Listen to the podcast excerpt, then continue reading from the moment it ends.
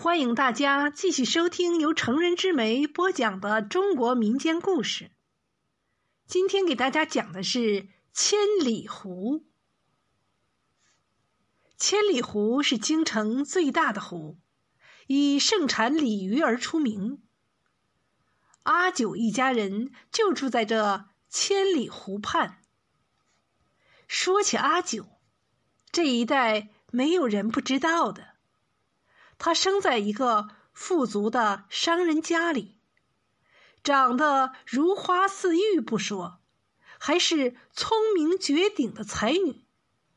更让人赞不绝口的是，他有一副菩萨心肠，经常接济穷人。一天，阿九看到街上有个病得奄奄一息的老婆婆。他便把老婆婆扶回家照顾。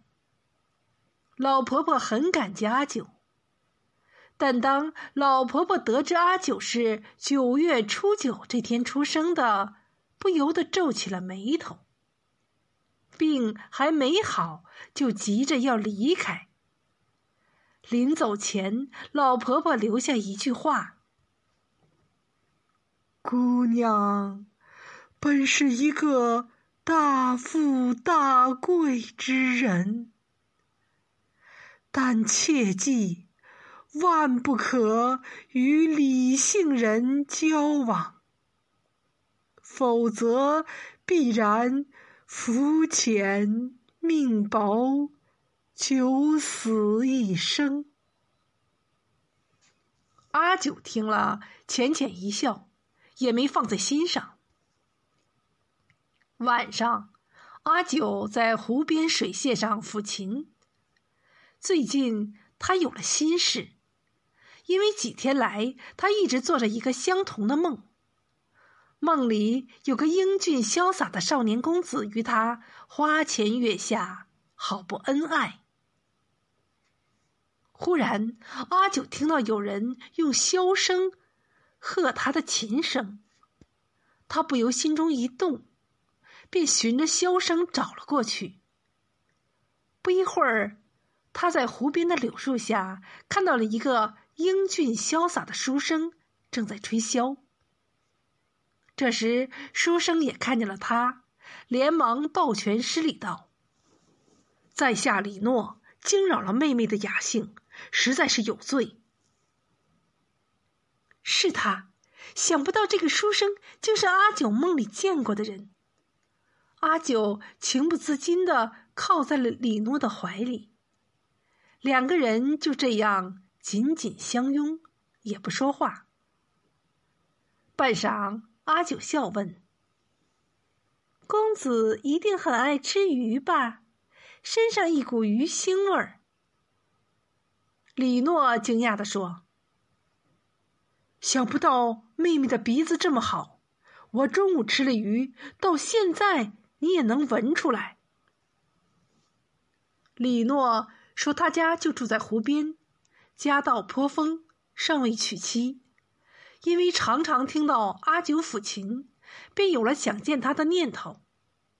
特别是这些天，居然在梦里梦见了他的模样。”阿九听了，不由得感叹不已，便将自己的梦也告诉了李诺。那天晚上，他俩谈的太投机了。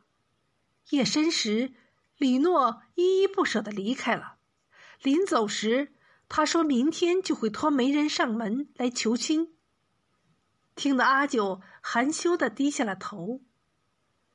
李诺果然是个守信之人。第二天一早，他请的媒婆就上门来求亲了。但阿九的爹一听说是姓李的，心里便有些不满。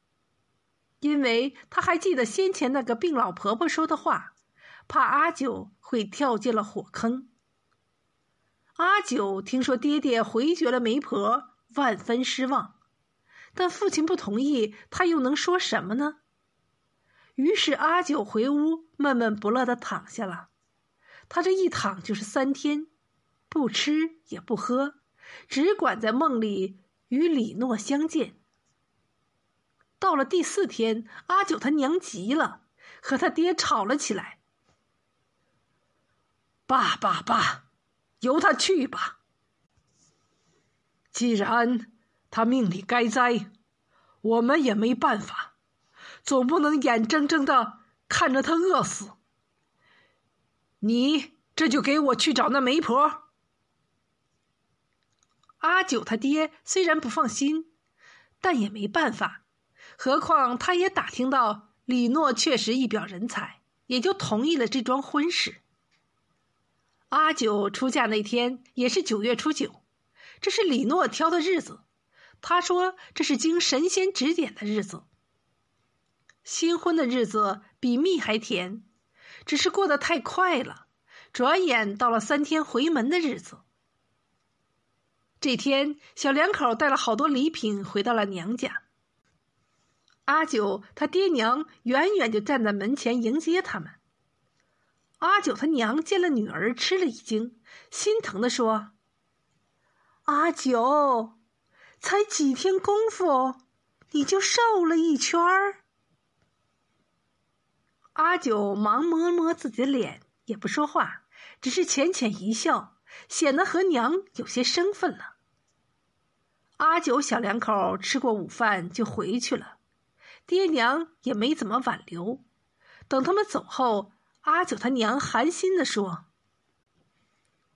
都说嫁出去的女儿泼出去的水，我还不信呢。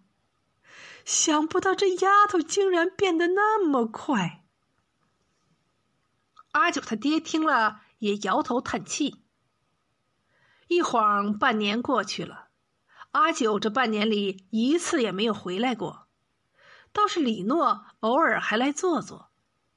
这天，李诺带来了一个好消息，说是阿九怀孕好几个月了。爹娘一听乐坏了，当下便决定去看看阿九。李诺迟疑了一下，同意了。李家的房子很大，很漂亮，丫鬟奴仆一大群，正在伺候阿九吃点心。阿九他娘看见女儿，不由激动的喊了声：“阿九！”阿九闻声看了娘一眼，并不说话，那眼神很冷淡，也很陌生，这弄得阿九他娘站也不是，坐也不是，十分尴尬。最后还是李诺附在阿九耳边说：“父亲母亲来了，还不起来迎接？”阿九这才站起身来走了过来。等阿九走近后，爹娘才看清他的脸，两老不由得吃了一惊。只见女儿昔日那张光滑漂亮的脸蛋上布满了斑纹。从前那双好看传神的眼睛也变得呆滞了。阿九他娘见了，不由得悲从中来，抱住女儿哭了起来。阿九他爹气坏了，冲上前一把揪住李诺的衣领，怒声问：“你到底是怎么带我们阿九的？他怎么变成了这副模样？”李诺并不反抗，他自责的说。都是我不好，她怀孕后就变成这样了。早知道我们不要孩子就好了。阿九他娘听了，气虽消了些，但还是不放心。他硬要把女儿接回家住几天。李诺拗不过，只好同意了。但没想到阿九在娘家糊涂的更厉害了，连人都不认识了。爹娘只好又把他送回去。到这个份上，阿九的爹娘不由得想起以前那个病老婆婆说的话，都难过的顿足道：“她当初就不应该嫁给那个姓李的，她偏不听我们的，结果搞成了这样。